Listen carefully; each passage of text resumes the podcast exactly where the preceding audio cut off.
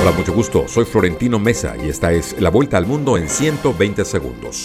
Las fuerzas ucranianas han cosechado nuevos éxitos en la zona sur del frente de combate, donde consolida las posiciones recuperadas mientras sigue empujando a los rusos a abandonar posiciones junto a la ciudad de Bakhmut en el este de Ucrania. Estados Unidos afirmó que defenderá cada centímetro de la OTAN tras calificar de irresponsables las declaraciones del dictador de Bielorrusia, Alexander Lukashenko, según las cuales los combatientes del grupo Wagner exiliados en su país pretenden invadir a Polonia.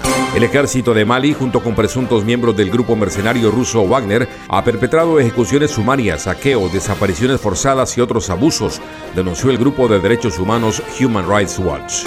Miles de salones de belleza cerraron de manera definitiva este martes en Afganistán con la entrada en vigor de un decreto del gobierno talibán que priva a las mujeres de una de sus escasas fuentes de ingresos y uno de sus últimos espacios de libertad. Las intensas olas de calor que azotan el planeta este mes son un claro reflejo del calentamiento global, dijeron investigadores. Las letales olas de calor en el suroeste de Estados Unidos y en el sur de Europa no se habrían producido sin la continua acumulación de gases de efecto invernadero. Un poderoso tifón se acercaba este martes al norte de Filipinas, obligando a miles de personas a evacuar y a suspender viajes marítimos antes de la llegada de lluvias torrenciales y marejadas de hasta 3 metros de altura.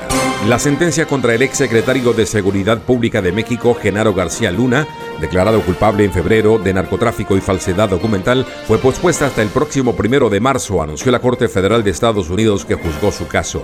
Los internos de 13 prisiones en Ecuador se declararon en huelga de hambre y retuvieron a guardias penitenciarios en cinco cárceles para exigir mejores condiciones de reclusión luego de un motín en Guayaquil que dejó seis muertos y 11 heridos.